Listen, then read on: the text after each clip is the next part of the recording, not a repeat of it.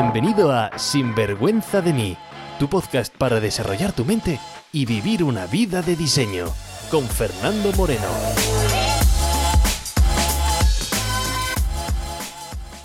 Hola y bienvenidos a una semana más al podcast de Sinvergüenza de mí. Hoy un episodio más largo de lo habitual, pero te prometo que merece la pena cada uno de los segundos que tienes por delante.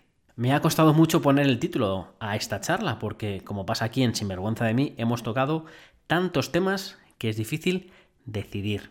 Hoy charlamos con Laín García Calvo, ex deportista profesional, doble campeón de España en natación, autor, conferenciante y la cara y la voz detrás de la saga de la voz de tu alma. Más de 400.000 libros vendidos de su saga en todo el mundo, además sin editorial, y millones de personas que han impactado con sus enseñanzas casi nada.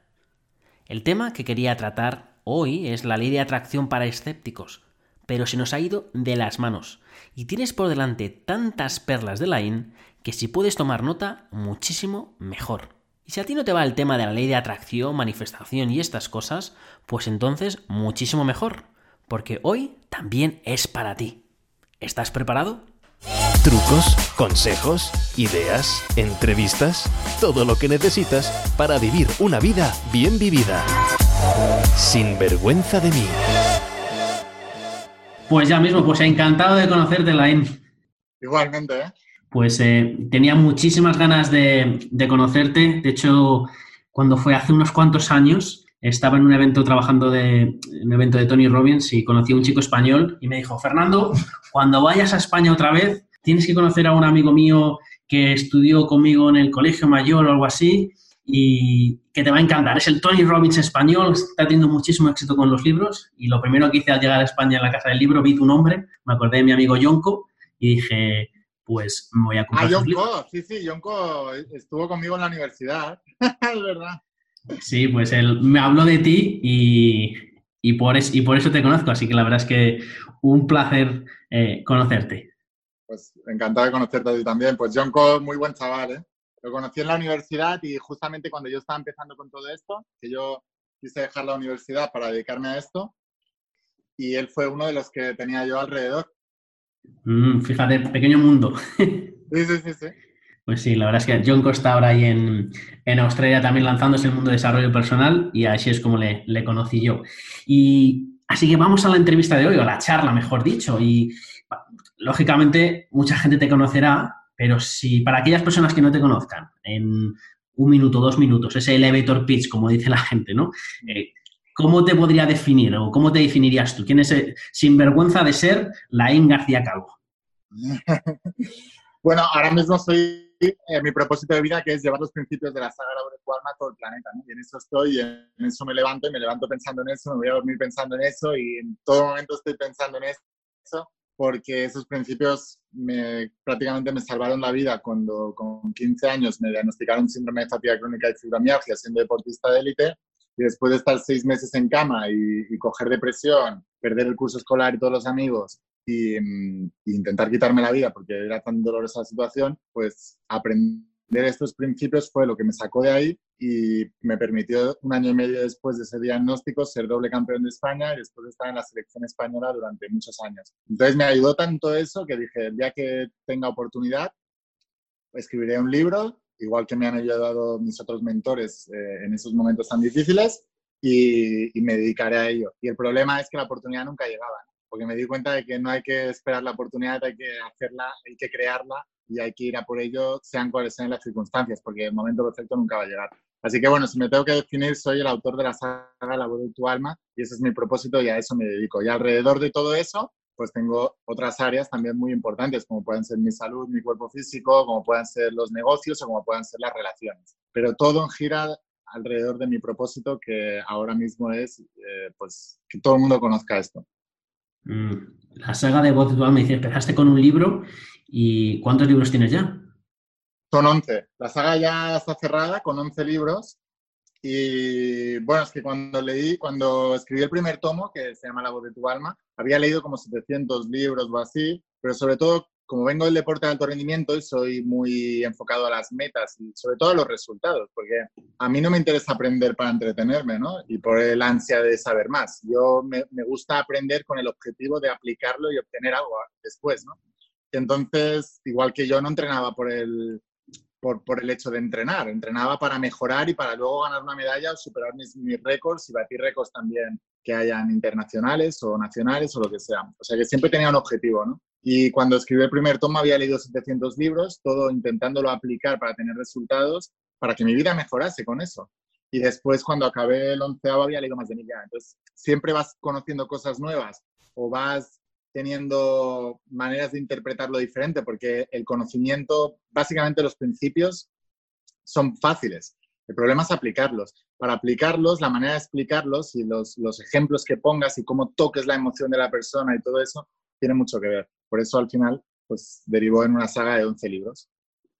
¿Cuántas personas han sido tocadas por la, la saga de la boda de tu alma? Pues ya lleva más de 450.000 libros vendidos. Wow. y sin editorial, ¿eh? porque es lo que te decía al principio, ¿no? que una de las cosas que enseño es que nadie te va a salvar la vida, ¿no? O sea, tú tienes que salvarte a ti mismo. Y muchas veces estamos buscando a ver eh, quién es el que me va a ayudar por ejemplo, en términos de relaciones es quién es el que va a venir a salvarme la vida, a amarme más y a sentirme más amado y más querido, más amada y más querida, no sé qué.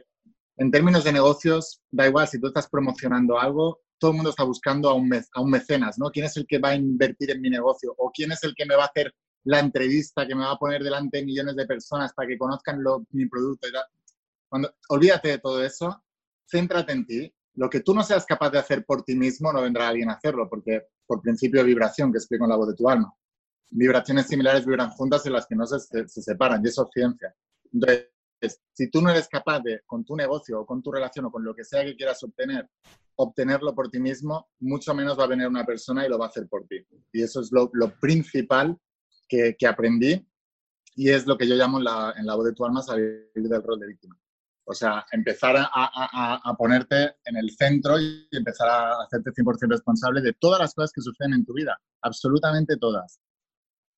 Me encanta y además compartimos, uh, compartimos mismos principios, por así decir, uh, y justamente lo que, de lo que estabas hablando, lo que me llama la atención es justamente lo que has dicho, ¿no? Y la oportunidad, primero la oportunidad no va a estar, eh, no va a estar ahí, ¿no? Y dos, no te vas a sentir preparado, por lo tanto, si si tienes un pequeño corazonada, llámalo susurro de tu alma, llámalo como quieras llamarlo, si hay algo, lánzate ya. No te vas a, no, no va, y siempre además lo que suelo decir es, oye, si crees que estás preparado, ya vas tarde, porque hay que lanzarse. Claro, claro, sí, sí.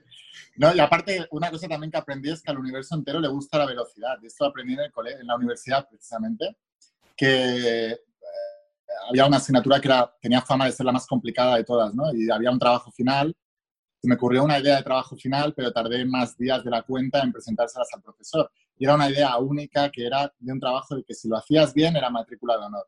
Pues cuando ya fui a presentárselo al profesor cuatro días más tarde, ya se me había adelantado alguien de, de la clase y, y, lo había hecho por mí. Entonces, claro, no podía hacer lo mismo que la otra persona, ¿no? Y perdí una oportunidad muy grande. Entonces me di cuenta siempre que siempre las ideas no valen nada, la ejecución de esas ideas sí. Mucha gente tiene mucho miedo a, ay, que me van a copiar la idea, ay, que van. Eh, no es tan importante eso, porque ideas hay miles y gente con ideas hay millones. Si no, vete a un bar a las 5 de la tarde y mira cómo arreglan a, los mejores eh, partidos de fútbol. Son todos entrenadores mundiales, todos te solucionan el partido en un momento. O, la política, o, la economía mundial. Gente con ideas, sábelo todo, está lleno el mundo. Ahora, gente que la ejecute y que realmente haga un cambio y un impacto en cualquiera de las áreas, hay muy poquita. Con lo cual me di cuenta de que no se trataba tanto de tener ideas, sino de ejecutarlas y cuanto antes mejor. Y que la velocidad era importante, porque lo que no hagas tú, cogerán a otro para hacer lo que se dijo que iba a hacer contigo. Lánzate, me encanta, es decir, ejecuta la idea. Eh, y esto sobre todo para muchos emprendedores. ¿no? Yo tengo una idea genial, digo, pero si esto no se trata de tener ideas, esto se trata de ejecutar. Eh, ideas, ideas geniales, como digo, vete a un cementerio y te vas a encontrar ahí ideas geniales que nunca han visto vida porque no se lanzaron. O tengo una idea genial, a ver si viene alguien y, y, invierte en mí, porque es que la idea es genial. No, no, si es que la idea empresa es genial, pero el valor de la idea está en que tú mismo encuentres también la manera de financiártela a ti mismo, porque si no ya lo hubiera hecho otra persona. O sea, es mm. tan fácil como eso, ¿no? Y muchas veces estamos esperando la oportunidad. Em, ahora, por ejemplo, gracias a esto, voy a, contar una anécdota. Tengo una mentoría privada que se llama Tu primer bestseller, donde enseño a hacer lo mismo que yo hice, porque como las editoriales me cerraron las puertas, pues tuve que emprender, montar mi empresa editorial y, ser, pues ahora mismo, una de las que más vende en España. Y es una editorial que solo tiene mis libros. Entonces, bueno, estoy haciendo unas formaciones tal y ayer les comentaba cuál es la actitud y la mentalidad de un emprendedor que no dejan de, ser los mismos principios que explico la voz de tu alma, que esto es, esto es un reflejo de fe, ¿no? Que la fe es la convicción de lo que no se ve, pero no es orar a un Dios o a lo que sea que creas, es tomar acción masiva en el momento que te aparece la oportunidad, porque la fe es la convicción de lo que no se ve. Si tú estás convencido de algo que no ves, pero sientes que es tuyo, pasa por ello, ¿no? Y ayer, por ejemplo, estaba, em, aparte de la saga La voz de tu alma, en todo este proceso de hacer llegar los principios a la gente, me tuve que volver forzosamente un emprendedor, ¿no? Que esto es otra de las cosas que la gente no entiende. Tienes que hacer lo que amas y amar lo que haces. Porque a mí el marketing, la publicidad, las empresas las odiaba, no me gustaba nada, me aburría, lo repelía. Tenía eh, muchas creencias eh, limitantes y encontradas en torno a todo eso, porque había nacido en una familia humilde, más bien peleando a pobre, en muchos momentos pobres, y cuando una persona tiene un sistema de creencias de pobreza, cualquier cosa relacionada con los negocios o los millonarios o tal, lo repele automáticamente, es como el enemigo. La gran paradoja de la vida es que si tú repeles todo eso, lo vas a repeler de por vida, nunca vas a ser uno de ellos y seguirás sufriendo, así que va en tu contra. Algo que trata de protegerte en realidad te está yendo en tu contra. Y bueno, monté la, la saga de emprendedores que se llama Cómo ser millonario, ¿no? Y entonces, pues escribí cinco libros alrededor de todo lo que yo he hecho, pues para poder hacer de, de, de, la empresa de formación y de, y de editorial, pues una empresa multimillonaria con ventas de, cientos de miles de libros y de, y de eventos y de formaciones y de todo, ¿no? Y que al final se trata de tener un producto o un servicio que crees que va a ayudar a los demás y ponerlo enfrente de los demás, ¿no? Eso es el marketing de las ventas, pero primero hay que solucionar el juego interno, el, el, el paradigma que llamamos, la, la, el sistema de creencia, las cogniciones que hemos aprendido a lo largo de la vida que están afectando negativamente a nuestro presente y destruyendo nuestro futuro. Y todas esas vienen del pasado, así que el pasado está destruyendo el futuro, por eso hay que cambiarlo. entonces les decía, mirad, voy a entrar en, en la página donde adquiero los dominios de pues, labodetualma.com, por ejemplo, y voy a ver si está el de cómo ser millonario.com, que no creo que esté porque es una de las búsquedas más buscadas en Google. Entonces yo me imagino que alguien ya lo habrá buscado. Total, que entré en la página y, y estaba disponible. Y estaba disponible porque alguien lo había comprado y ahora lo vendía por 3.000 euros. Y dije, ya sé por qué está disponible. Porque la gente quiere comprar un dominio de cómo ser millonario y no son millonarios y 3.000 euros les echan para atrás. Así que lo compré al momento y dije, ¿Sabéis por qué compro al momento un dominio que me cuesta 3.000 euros cuando un dominio de normal vale 6 euros? Porque eso va a hacer que me comprometa a llevar mi saga de cómo ser millonario y explicar a la gente que quiere ser millonaria o que quiere salir de la pobreza o que quiere simplemente tener tranquilidad financiera, todo lo que yo he aprendido en este proceso, que no era mi objetivo, pero que forzosamente tuve que aprenderlo para llevar la saga del agua de tu alma, que era mi objetivo principal y es mi objetivo principal a todo el mundo. Pero este tipo de actitudes es la que trato de enseñar a las personas para que se den cuenta de que no hay secretos, que no hay atajos, que no nada, que es una actitud de la vida y la actitud deriva del sistema de creencias que estás manejando. Mm. Mira, me encanta lo que dices, porque fíjate, tu sueño, empezó hace muchos años y era voy a escribir un libro, ¿no? Para poder ayudar a la gente igual que me han ayudado a mí. Y cómo al tomar inercia, como al saltar, al hacer un libro se convirtió en 11, pero no solamente en 11, sino que de repente, pues cosas que quizás hace 10, 15, 20 años nunca te hubiese ocurrido eh, hablar, enseñar, mm, lanzarte, se te han abierto las puertas por haber dicho sí a escribir el primer libro. Total, y, sí. Hmm, y eso, ¿por qué, ¿por qué, me parece esto importante? Porque hay muchísima gente que está buscando claridad sin movimiento. Hay mucha gente que está, eh, tengo que tener la idea clara, tengo que tener las cosas claras y hasta que no tenga las cosas claras, no lanzo, ¿no? Y digo, oye, lánzate con lo primero que tengas porque las ideas te van a venir con inercia y con movimiento y, y no al revés. Es muy difícil encontrar tu pasión sentado en el sofá de tu casa sin hacer absolutamente nada. Sal, experimenta, muévete, métete millones de cosas y seguramente se te empiezan a abrir las puertas. Total, total, así es. Así me ha pasado a mí y así le ha pasado a todas las personas de las que he aprendido.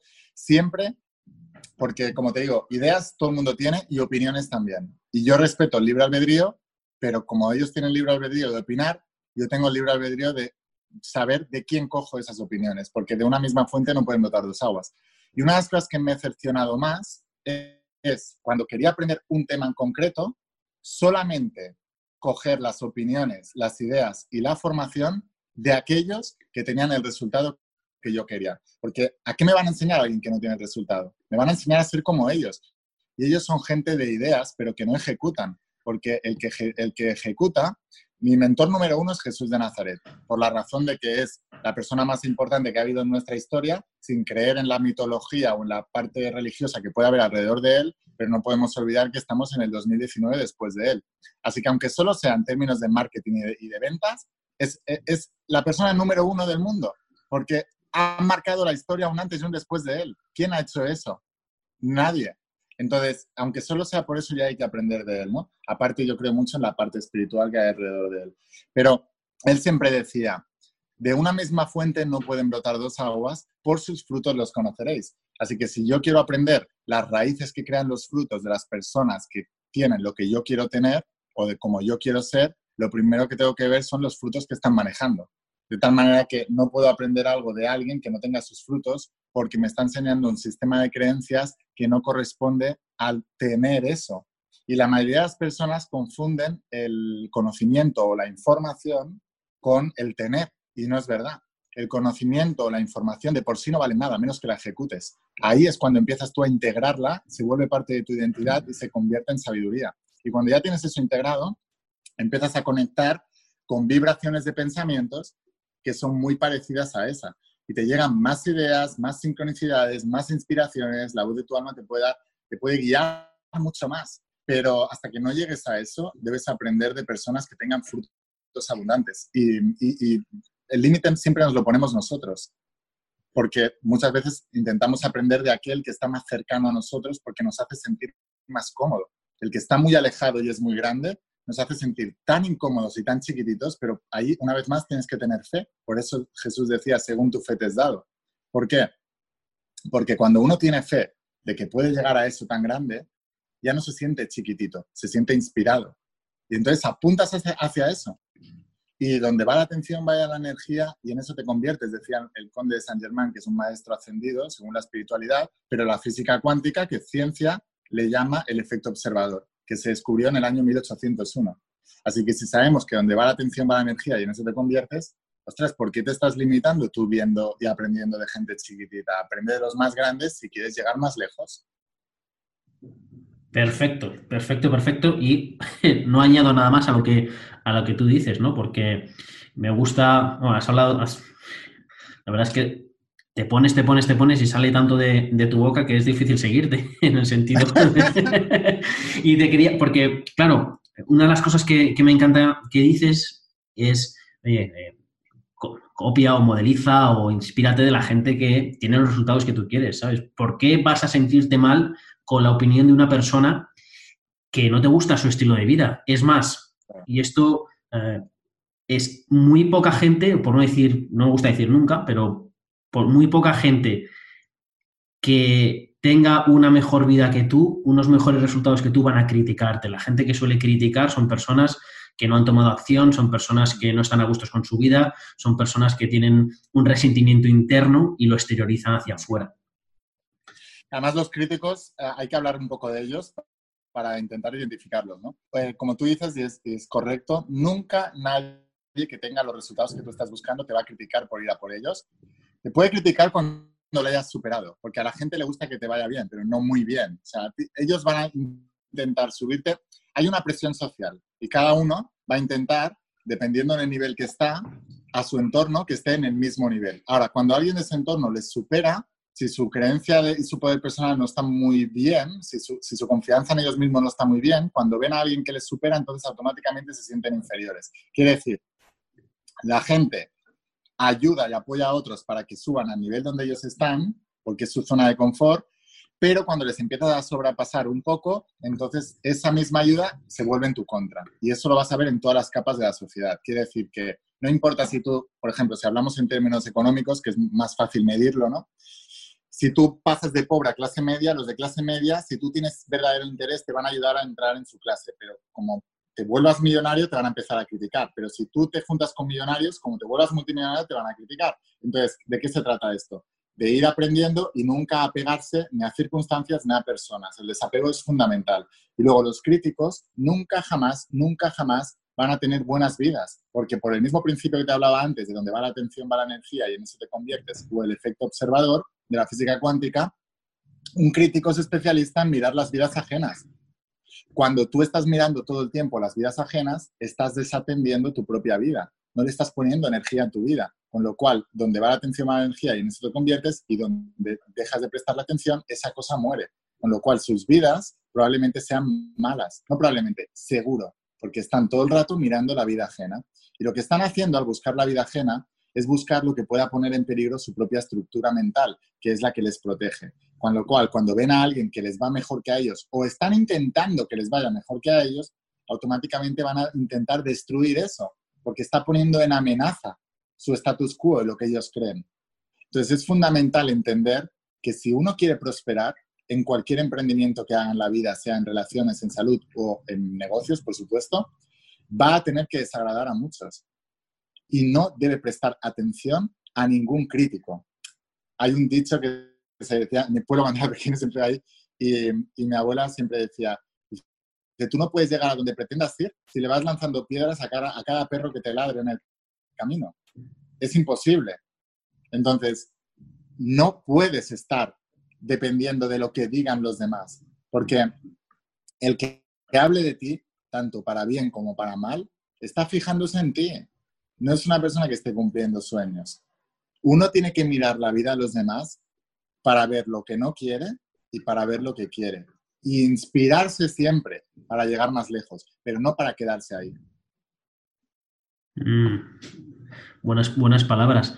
Y eh, nos hemos lanzado y justamente quería hablar contigo de un, tema importante que estamos tocando, pero es el tema de manifestación, es el tema de, ley de atracción, ¿no? Entonces, eh, sé que tú hablas mucho sobre el tema de ley de atracción, manifestación, y quería enfocarlo para escépticos, ¿no? Eh, bueno, la gente ya lleva, ya llevamos unos minutos, ¿no? Pero sobre todo escépticos. Y cuando hablo de escépticos o escépticos, no sé cómo decir esa palabra, me refiero a dos tipos, ¿no? Está uno, una persona que nunca ha escuchado en su vida eh, manifestación, atracción y todos estos principios que tú cuentas, y entonces para ellos les suena como, wow, chino, esto que es, y son personas pues escépticas, ¿no? Pero el segundo tipo de personas también, y son, los siguientes, y son personas que están comprándose quizás los libros de, tu saga, son personas que eh, dicen que sí, que sí, que creo en la atracción, que creo en la ley de manifestación, que creo en los principios, pero no los aplican, ¿no? Entonces digo, oye, si tú no aplicas algo, es que no crees en ellos. Y si, o medio crees que es como tú utilizas mucho la palabra, ¿no? De mediocre, ¿no? De mediocres. Y entonces ahí tienes los resultados. Entonces, si imagínate que tienes delante un grupo de gente que dice, bueno, sí, ¿esto qué es? Esto se me escapa de mi realidad, estás muy por encima de lo que yo, de mis paradigmas mentales, ¿cómo atraerías a esa gente? No se puede. en el sentido, tú no puedes atraer algo que no vibre como tú. Y la manera de, a ver, ¿cómo explicaba esto mi maestro Jesús? Decía, cuando el alumno está preparado aparece el maestro, el que tenga oídos que oiga, no le eches perlas a los cerdos que te las pisotearán. ¿Qué quiere decir esto? Una información, mm, por ejemplo, te voy a poner un ejemplo. Vete a, si tú tuvieras una máquina del tiempo y tú pudieras ir a tu tatarabuelo y le enseñaras un teléfono móvil desde el cual estamos haciendo esta, esta charla, esta entrevista, ¿no? Y le dijeras que tú con eso, sin ningún tipo de cable, bueno, ya le costaría imaginar que tú puedes hablar con alguien por un teléfono, aunque sea con cable, da igual. Vete a tu tatarabuelo y dile que existe un teléfono móvil. Inténtale explicar qué es Internet y qué es Google, a ver si puedes. Es imposible. No está preparado. Le llevamos 300 años de ventaja. Es imposible. Con lo cual, nunca intento convencer a la gente. Intento convencer a mi mente para lograr lo que yo quiero. Y el que esté preparado, el que tenga oídos, como decía mi maestro Jesús, pues se interesará. Porque tú no puedes convencer a nadie. No, no puedes convencer a nadie es imposible.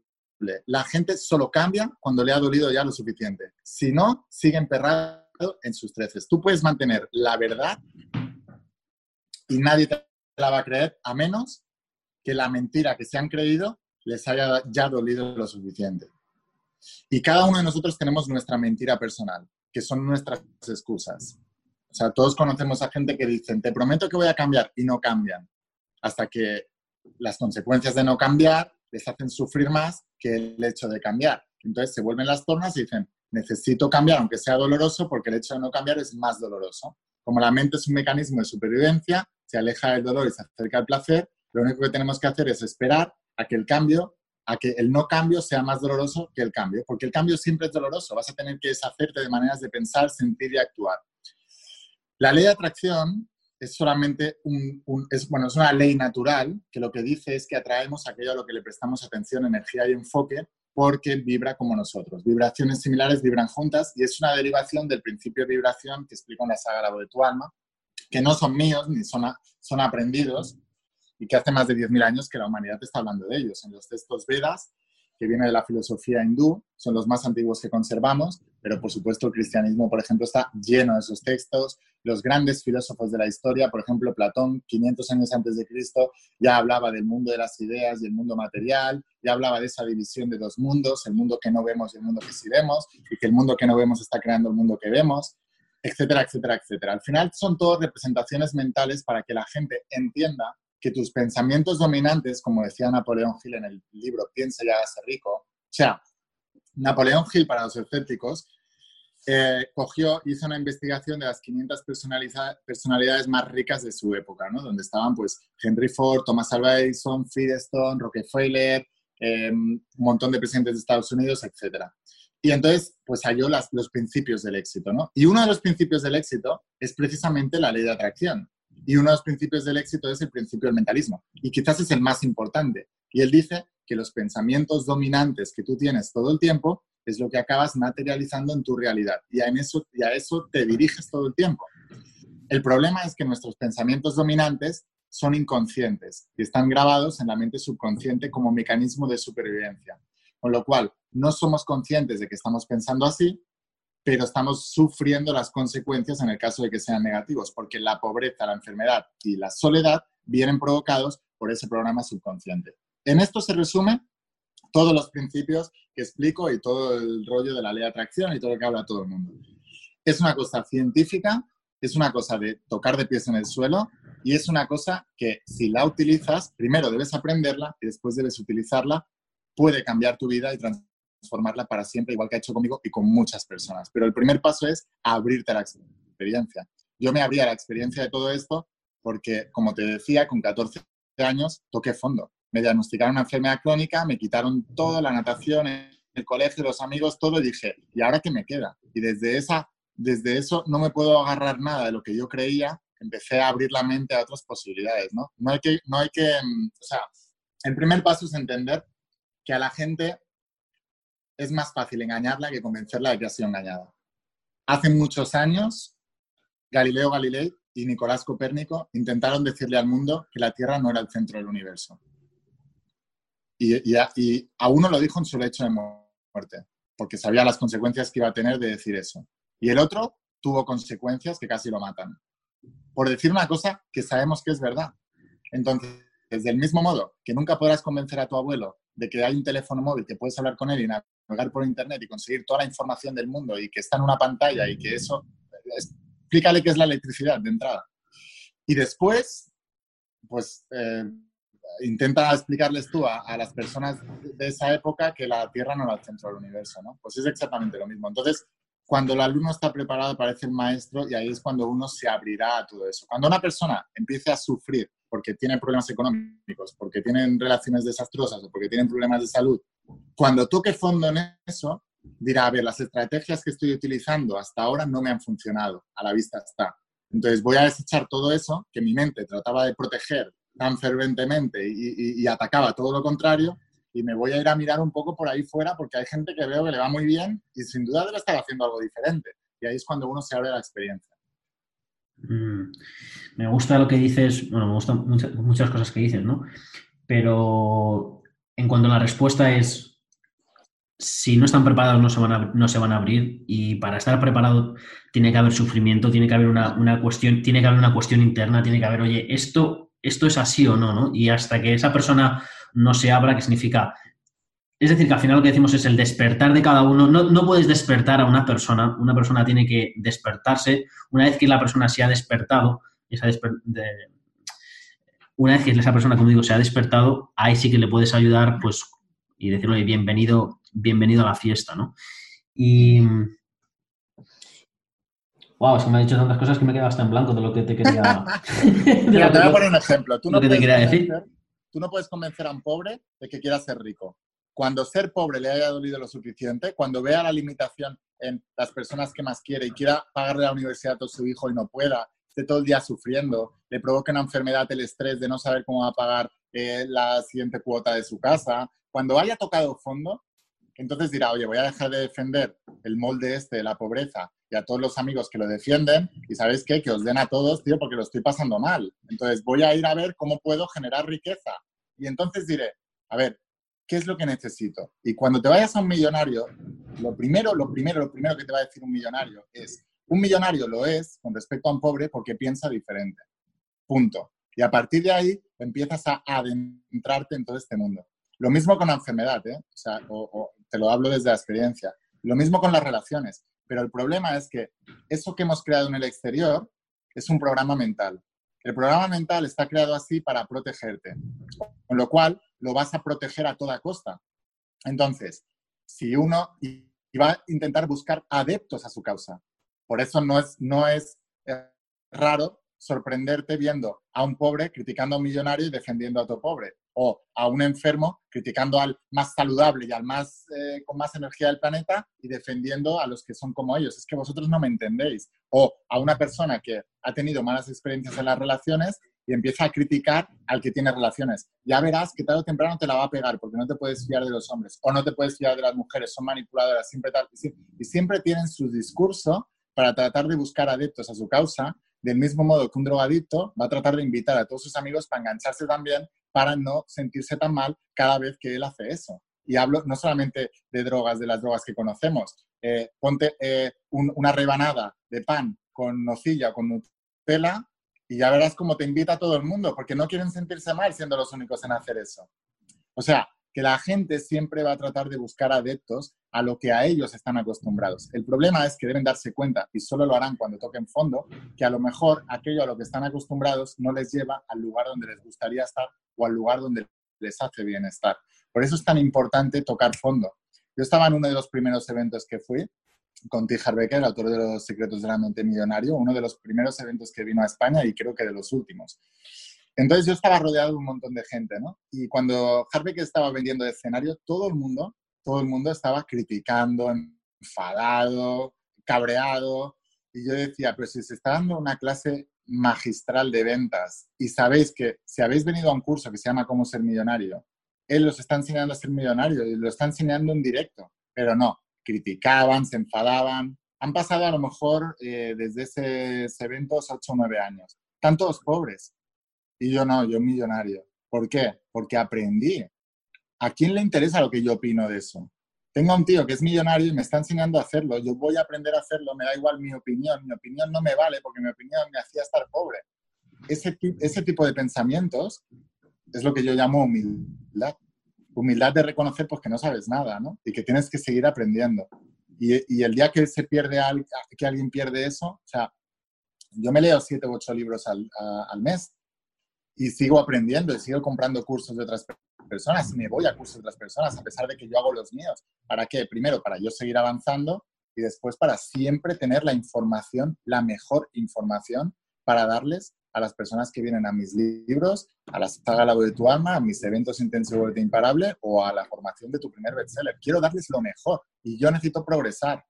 Entonces, eh, eso para mí es fundamental, ¿no? La humildad de deshacerte de, tus opiniones y de lo que tú piensas y abrirte a la experiencia de aquellos que saben más y sabes que saben más porque tienen mejores resultados que tú. Mm. Lain García Calvo, ya entiendo por qué tienes 11 libros. y vamos, ya entiendo por qué tienes 11 libros y esto podría durarte, bueno, más que, más que 11 libros, más que la saga, podría llamarlo la enciclopedia, pero me encanta, me encanta lo que dices, ¿no? Y quiero rescatar ciertas cosas que, dices. Una es, eh, oye, tu opinión, nuestra opinión, te da los resultados que tú tienes ahora. Hay un concepto que utiliza mucho la gente, es, oye, Fernando, quiero sacar mi potencial, pero si ya lo tienes. Si el máximo potencial, siempre vivimos nuestro máximo potencial y decir, oye, ¿qué me estás contando, Fernando? Que no tengo más. No, no tienes más. Estás, estás optimizado.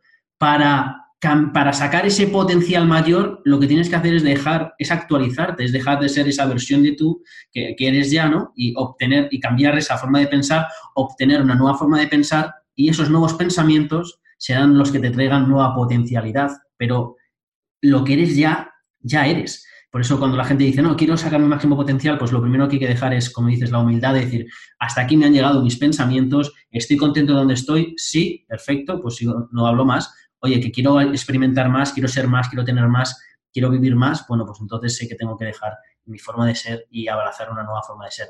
¿Qué nueva forma de ser? Pues como bien dices, oye, ¿qué persona tiene los resultados que yo quiero? y tendré que actualizarme pues con esa forma de pensar. Así que eso me encanta. Otra cosa que me que dices que que me, gusta mucho es eh, las leyes, ¿no? Porque esto no es creer las leyes o no creer las leyes, esto es así como funciona eh, la vida. Por lo tanto, es como decir, no, Fernando, no creo en la ley de gravedad. Pues perfecto, puedes vivir ignorante de la ley de gravedad, pero eso no significa que la ley de gravedad no te va a impactar a ti. Simplemente no lo llamarás ley de gravedad, dirás, oye, es que mi culo pesa y por eso no floto, perfecto, pero, pero hay una ley, ¿no? Es decir, que es como dicen con las leyes en, pues en derecho, ¿no? Que, ¿no? que el desconocimiento de la ley no te hace no vivir las consecuencias. Y siempre estamos manifestando, siempre estamos atrayendo. Lo que pasa que la pregunta es, ¿qué narices estás atrayendo? ¿Sabes? Si no estás atrayendo lo que tú no, no quieres, pues da una vuelta atrás, ¿no? Y piensa, oye, ¿qué estoy vibrando yo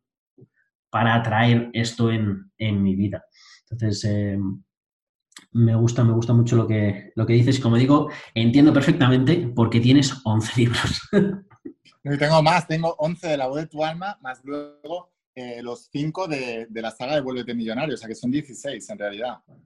16 libros, bueno, y todavía te, te, quedarás corto. Dices que la saga ya las, ya la has cerrado, no vas a añadir eh, no, Hay que, saber cuando, hay que saber cuando empiezas una cosa y también cuando lo acabas, ¿no? Porque muchas veces el perfeccionismo hace que se alargue demasiado el proceso y una de las cosas que más me ha ayudado en esta vida es entender que si yo puedo hacer lo que una persona hace un año, hacerlo en un mes, yo lo que una persona vive en un año, tengo, o sea, lo que una persona vive en 12 años, lo voy a vivir en un año. Entonces, imagínate la, o sea, lo avanzado que estaré por muy retrasado que haya empezado yo en la vida, porque la verdad que empecé siendo tímido, eh, no confiaba nada en mí, me sentía más pequeñito que las demás, me sentía no muy inteligente porque así me lo hicieron creer las personas de alrededor. Entonces, como que empecé como más retrasado, ¿no? Me costó más madurar, todo eso. Pero da igual, esa desventaja lo que hizo es, la objeción te lleva a la obsesión. Entonces, lo, deseé más prosperar porque me estaba doliendo. Entonces, avancé mucho más rápido con la actitud correcta, ¿no? Que es la acción masiva imparable. O sea, no parar enfocado todo el tiempo en un claro objetivo principal que llamaba Napoleón Hill, una divina obsesión, un, propósito de vida, y enfocarte en eso y, tomar acciones, muchas acciones muy enfocadas en eso durante todo el tiempo que sea necesario hasta lograr el resultado. Mm. Mira, y en, y, ya enlazando con lo que dices, ¿no? Ahí tengo dos preguntas. He hecho a la gente de Sinvergüenza de mí, he dicho, oye, voy a hablar con Lain García Calvo, tenéis preguntas. Y bueno, he seleccionado dos, ¿no? Y uno me decía, me decía, Fernando, es que son muchos libros, son muchos libros y oye, ¿cómo, cómo, puedo, cómo puedo, condensar, ¿no? Y, voy, a, voy, a, adelantarme a, tu pregunta, pero luego, lógicamente, quiero, quiero escucharte, ¿no?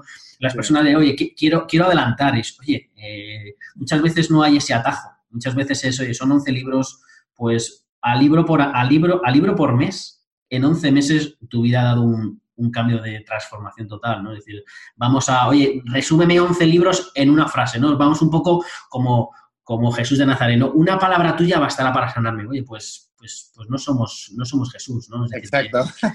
no somos Jesús y lo siento, no se puede resumir una palabra, pero ¿cuál es, cuál es tu visión o cuál es tu opinión en, en ese Bueno, mi visión es que la gente está buscando el atajo, como bien dices, y que en el atajo nunca, nunca, nunca hay lo que esperamos. Nunca jamás. Es imposible, por una cuestión de que no puedes obtener más que aquello que has, estado dando, que has estado dando. Tú te mereces todo aquello siendo aquello que te mereces lo que has dado previamente. El, uno de los principios más importantes que enseño en la saga es que la ley, el principio de la abundancia es el dar y recibir. El éxito está en el dar porque la consecuencia es recibir.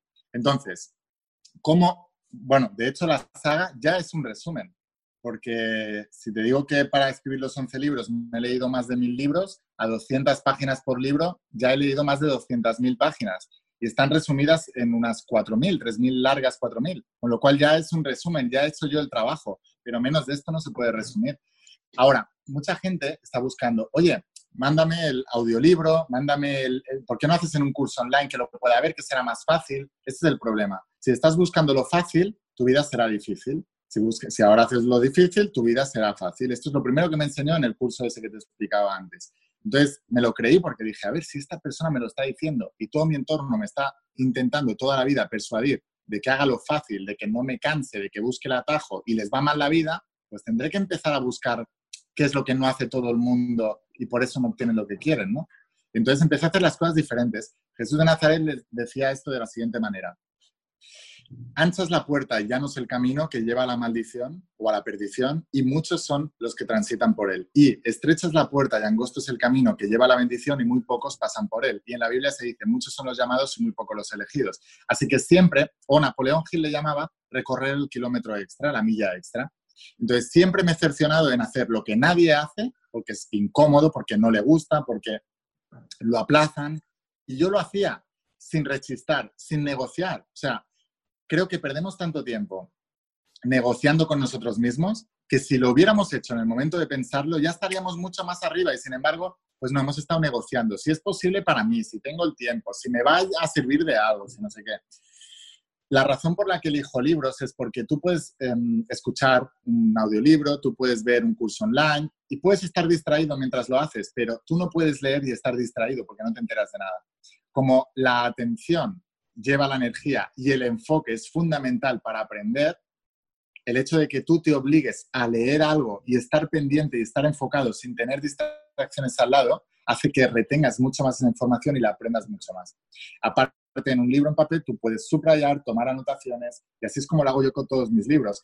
Y lo aprendí en la universidad, porque tenía tan poco tiempo para estudiar, porque tenía que entrenar también, que no me podía pasar tres días antes del examen, eh, llenarme de Bulls y bebidas energéticas y no dormir para estudiar un examen porque tenía otras obligaciones que hacer. Entonces tenía que ser más efectivo y más eficiente. Así que mientras el profesor estaba dando las lecciones, yo las escribía todas, todas, todas, tomaba apuntes de todos y cuando acababa el día repasaba esas lecciones, subrayaba todo, hacía anotaciones y me hacía esquemas. De tal manera que luego ya no tenía que estudiar. Entonces, no, el hecho de que uno esté buscando el atajo ya es una actitud que no le va a llevar a lo que quiere en la vida. Tiene que cambiar esa actitud. No conozco ninguna persona que tenga relaciones prometedoras, ninguna persona que tenga una salud espectacular, ni ninguna persona que tenga negocios millonarios que busquen el atajo. Ninguna. Están buscando lo que les lleva al resultado, no lo que es más fácil. Ese es, ese es el orden de prioridades. Perfecto. Y mira, me encanta lo que dices de los libros, de audiolibros, de cursos online. Mi, único comentario es que yo vivo literalmente en con 25 kilos, porque bueno, vivo entre España, Australia y estoy moviendo, moviéndome siempre. Es decir, que vivo con una maleta de 25 kilos y esas toda, todas mis pertenencias son 25 kilos. Por lo tanto, libros físicos eh, no, puedo, no puedo tener. Ah, pero lo puedes llevar en un formato Kindle, ¿no? También. Sí, sí, formato Kindle. Eh, mi, mi, iPad es mi, mi, iPad es mi todo, ¿no? Entonces, ¿tus libros están en formato Kindle? No, solamente los tengo en formato papel. Claro, por eso te, por eso te decía, digo, que tú solamente eh, me llevé dos de, dos de, tus libros, son los que van en mi maleta. Digo, como lleve 11 de tus libros, entonces significa que, que, la ropa de mi hija no, no, claro, claro, no vuela.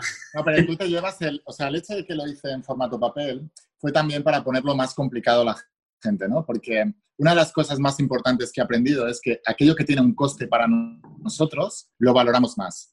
La información que hay dentro de los libros es tan importante, tan importante, que necesito que la gente le cueste obtenerla más de lo normal para que pueda valorarla mucho más. Em, no sé, a todos nos ha pasado que por ejemplo, antiguamente tú cogías un disco de vinilo, no había, no había internet, no había YouTube, no había Spotify, no había nada de eso. Si que estabas deseando que tu artista favorita sacara un disco, te ibas, cogías el disco de vinilo y lo escuchabas 30 mil millones de veces y te sabías de memoria todos los matices y descubrías mensajes ocultos, descubrías melodías ocultas, disfrutabas mucho más de todo eso. Ahora estamos en la superficialidad porque hay tantas opciones que se pierde la, verdadera magia de todo esto. Entonces, como no quiero que la gente se pierda la magia de lo que hay dentro de la saga La voz de tu alma, quiero ponérselo más complicado. De tal manera que si hay alguien, por ejemplo, como tú, que tiene que viajar, elegirá el libro que le toque en, esa, en ese momento, de los 11 libros que tenga la saga o la saga de Vuelve de, Cómo ser millonario, y ese será el libro que se llevará en ese viaje y lo repasará y lo estudiará y lo, lo tendrá súper trabajado, pero tendrá un orden de prioridades. Quiere decir que si quieres aprender esto, no puedes meter otra cosa en la maleta, tendrás que elegir. Porque en la vida todo son elecciones, absolutamente todo en el sentido de que cuando yo estaba entrenando, yo sabía que si quería ser deportista de élite y quería ganar una medalla, las fiestas hasta las 6 de la mañana que hacían todos mis amigos, tenía que renunciar a ellas. Se puede tener todo, pero no al mismo tiempo, ¿no? Y hay que establecer un orden de prioridades. Y esta es otra de las cosas que la gente no entiende. Jesús llamaba, no puedes cabalgar dos caballos a la vez, no puedes servir a dos amos, ni adorar dos dioses a la vez, ni disparar dos flechas a la vez. Tienes que elegir o una o otra.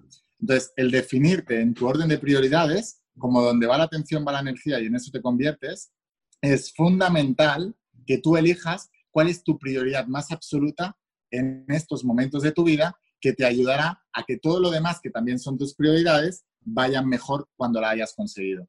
Entonces, establecer el orden de prioridades es fundamental en la vida para que esa atención que está tan limitada la dirijas toda completamente hacia ese punto que quieres ver crecer. Me encanta lo que dices, sobre todo porque lo que dices es priorizar, ¿no? Entonces, tú al priorizar estás poniendo energía, estás poniendo foco y en aquello donde pones foco se expande. Por lo tanto, el arte de priorizar es el arte que, a qué quieres, qué quieres cultivar, ¿no? Y me encanta lo que dices de te lo voy a poner difícil. Es más, creo que lo voy a acuñar, eh, te, lo voy a, te, lo voy a, te lo voy a agarrar, ¿no? Y me encanta ese concepto porque te lo voy a poner difícil, ¿no? Porque si te lo voy a poner fácil, uno, no lo vas a valorar, dos, no lo vas a hacer, tres, no vas a crecer, te vas a, a, disperdir, ¿no? Entonces, a dispersar, perdona. Entonces, te lo voy a poner difícil para ver si realmente lo quieres. Que eso, en fin, suele ser también un mensaje del universo. Oye, te lo pongo difícil para ver qué es lo que haces. ¿Te vas a, te vas a rendir o lo quieres realmente, ¿no? Entonces, cuando lo quieres realmente es cuando lo consigues. Y me encanta esa frase de te lo voy a poner difícil. Y si tú, por ejemplo, cualquier persona que tenga un negocio, regalar las cosas es tirarlas a la basura, porque la gente no las va a valorar. Fíjate, aunque el que diga, claro, pero es que el que no tiene dinero también tiene derecho. Bueno, a ver, mira, yo, mido 1,94 y yo tengo que cogerme una, aviones, ventanillas de emergencia mínimo, porque no quepo en los normales. ¿Tengo derecho a un avión normal con el precio normal? Sí, pero por mis condiciones, pues no puedo acceder a ello, ¿no? Entonces, o cambio mis condiciones para que yo esté más cómodo o me tengo que fastidiar y tengo que ir con las piernas abiertas en el pasillo y que me den golpes cada dos por tres, ¿no? O sea, que cada uno tiene sus condiciones. Aún la persona que alega tener pobreza y no poder acceder a eso, si lo quiere de verdad, hará dos cosas. Uno, renunciar a otras cosas que hace porque esto es más prioritario. Y dos, tendrá un motivo más para espabilarse y prosperar para poder tener más libertad de poder aprender las cosas que quiere. En ninguno de los casos es bueno facilitar las cosas. El entrenador del Rafa Nadal, que ahora otra vez por fin ha conseguido ser el número uno del ATP, después de tantos años, y es una, gesta increíble lo que ha hecho, lo que ha hecho mm. Rafa. O sea, es solamente los que han sido deportistas de élite pueden valorar esto, pero el resto lo, lo, podemos hasta vislumbrar, ¿no? De cuánto debe costar hacer eso, ¿no? Pues el entrenador de Rafa Nadal decía, lo que facilita, debilita. Y es una verdad como un templo, ¿no? Entonces, aún el que tenga más, le cueste más acceder a aquello que tú estás enseñando, si lo quiere de verdad, lo va a obtener. Y el que no, es que no lo quería tanto. Por lo tanto, es mejor no perder el tiempo, porque es, que no lo va a valorar. Entonces, yo no soy partidario de, dar nada gratis, porque el que lo quiere pagará el precio y hará lo que sea necesario, porque así lo he hecho yo en mi vida. El primer libro de Napoleón Hill que leí cuando quería prosperar eh, me lo descargué gratis en PDF. Y llevaba tres páginas leídas y dije, pero Lain, ¿qué, ¿qué estás haciendo? O sea, quieres, estás leyendo un libro para pensar y hacerte rico, quieres prosperar económicamente y estás fallando ya en el principio, o sea, estás robándole a quien sea que haya hecho ese libro y estás, y, y, desde, qué, desde qué vibración estás teniendo eso. O sea, desde qué vibración te descargas un libro porque dices que no puedes pagar otro. Desde una vibración de carencia, de escasez. Y eso es lo que vas a tener, eso es lo que vas a traer, y eso es lo que vas a mantener en tu vida. Así que tuve que romper el patrón y cogí 20 euros que me costaron en esa época mogollón y dejé de salir un fin de semana con mis amigos y me quedé leyendo el libro que había comprado de Napoleón Hill. Y ese fue mi cambio. Ahí es donde empecé, estableciendo el orden de prioridades. Mm, me encanta, ya más has abierto un melón aquí que, que podría estar tres horas hablando contigo sobre el tema, el, tema, el tema que, me encanta, sobre el tema de, al final es la mente millonaria, ¿no? Y al final es la mente de, eh, de aprecias, de gratitud, de la gente, bueno, si yo no tengo dinero y, ah, pues como digo, no, ni voy a lanzar ahí porque, porque en mi mente se me va. Y, tengo una última pregunta y ya con esto si quieres eh, cerramos, porque no quiero quitarte más de tu tiempo, es... Eh, una persona me dice, bueno, sí, Lain García Calvo, tantos libros, tantas cosas, ¿hay en algún momento donde te vienes abajo? ¿Hay algún momento donde, o, o, cómo haces para gestionarte? ¿Hay algún momento donde te vienes abajo? Y si es así, ¿cómo haces para gestionar y volverte arriba? Claro. Sí, sí, muchas veces, muchas veces. Hay una de las cosas muy importantes, ¿vale? Los estados mentales y emocionales se controlan y se dirigen conscientemente en los momentos puntuales del día. Por ejemplo, justo antes de irte a dormir, es fundamental que tres horas antes de dormir tú controles lo que vas a meter en tu mente, ¿no? Y la mayoría de la gente que hace, poner el telediario, hablar de los problemas que han tenido con su pareja durante todo el día y con eso se van a dormir. Entonces tienen pesadillas, su mente subconsciente está trabajando en problemas y se levantan desanimados y con problemas. ¿Y qué hacen? Poner la televisión o la radio y volver a escuchar los informativos y a ver qué es lo que ha pasado en el mundo. Y, y así es como enfocan sus días y así es como los terminan. Y desde esa actitud y desde ese enfoque, ¿qué es lo que van a tener en su vida? Entonces, lo más importante es controlar el adormecimiento eh, y que esto lo decía, me parece que Aristóteles, y después tienes que controlar los amaneceres, porque ahí es donde tu mente subconsciente está más sugestionable. Y luego, tener en cuenta que de una misma fuente no pueden brotar dos aguas, así que aun si haciendo eso tú hay un día, por, por lo que sea, porque la mente subconsciente es vasta, grandiosa, que te levantas mal, tu primer objetivo siempre es colocarte en el mejor estado mental y emocional. O sea, tienes que hacer lo que sea para estar bien y a partir de ahí empezar a vivir. Porque si no, vas a contagiar cualquier cosa que hagas, incluida tu familia, de esa negatividad en la que tú estás. Y tenemos que ser solucionadores de problemas, no creadores de problemas, porque ahí es donde aportamos valor a la sociedad, a nuestras familias, a nuestros negocios, incluso a nosotros mismos. Mm. Me encanta, ¿no? Porque hay mucha gente que te ve, está escuchándote yendo a 2000 por, a 2000 por hora, tanto conocimiento y diciendo, bueno, y este, y este, y este, hombre, eh, y hay mucha gente que tiene el concepto erróneo, ¿no? De, por ejemplo, de desarrollo personal y eso, y no tener nunca más problemas. El único momento donde no tendrás más problemas que se sepa es cuando estás muerto. Eh, y digo que se sepa, no sabemos si, qué, es lo, qué, es lo, que pasará después, ¿no? Y, y esto de desarrollo personal y trabajarse no significa que no vas a tener momentos de bajón, no significa que no vas a, que la, haya algo de tus circunstancias que te vayan a golpear. Esto lo que se trata es que vas a tener recursos y donde antes una pequeña brisa te tumbaba y estabas y tardabas quizás meses en levantarte, pues ahora quizás es un necesita un huracán para que eso ocurra y aún así ocurriendo, pues tienes los recursos para que te levantes, ¿no? Es decir, es lo que lo que te hace es ¿Vas a tener problemas? Sí, vas a tener problemas porque los problemas nos hacen crecer y los problemas son necesarios. Los problemas muchas veces es además es el susurro de nuestra alma donde nos dice, oye, ahí es donde tienes que fortalecerte, fortalecer, o como se diga esa palabra, y ahí, y ahí es donde tienes que focalizar, ¿no? Y el, encontrar esa solución para crecer.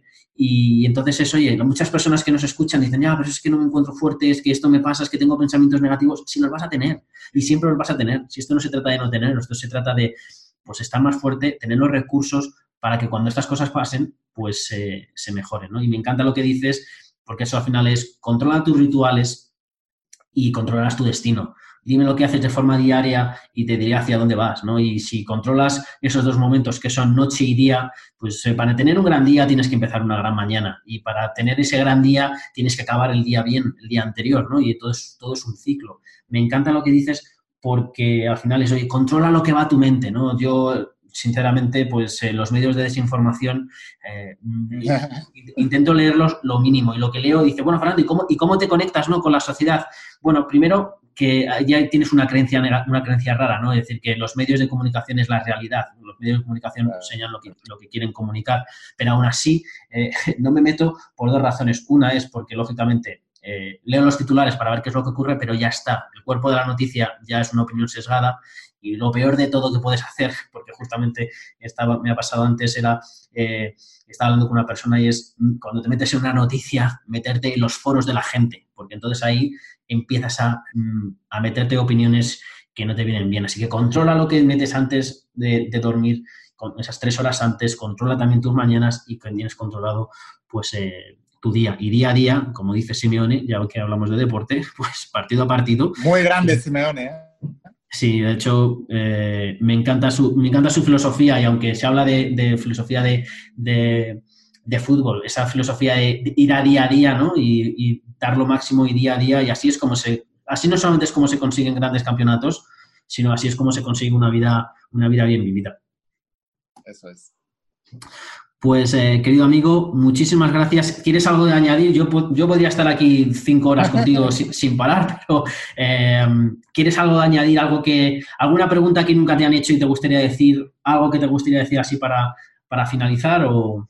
No, simplemente, bueno, darte las gracias por la oportunidad de, haber podido charlar contigo y de estar aquí en tu podcast. Y, nada, si a alguien le ha picado la curiosidad y quiere aprender más de todo esto, pues que vaya a la saga La voz de tu alma, que ahí tiene toda esta información porque en una horita pues no, te da tiempo de, explicar todo lo que hay, ¿no? Pero es información que, que tiene más de 10.000 años de antigüedad y que lo han utilizado las personas más importantes de la historia y del planeta y que cualquier persona que la coja, la use, la estudie, tendrá incrementos en su vida, avances y, y, le irá mejor la vida en general. O sea, que le reto a que no solamente lean la saga, sino que la estudien y la apliquen. Y luego que vengan a mis redes sociales, que estoy en todos lados, que me busquen, la García Calvo, la voz de tu alma, y que me cuenten los avances que están teniendo, porque no hay nada que me inspire más ver a los estudiantes de la saga de la de tu alma avanzar, prosperar y crecer, igual que yo lo, lo, hice y lo estoy haciendo. Y, me encanta, me encanta que, que la gente le vaya bien. Es que yo soy un apasionado de que a la gente le vaya bien.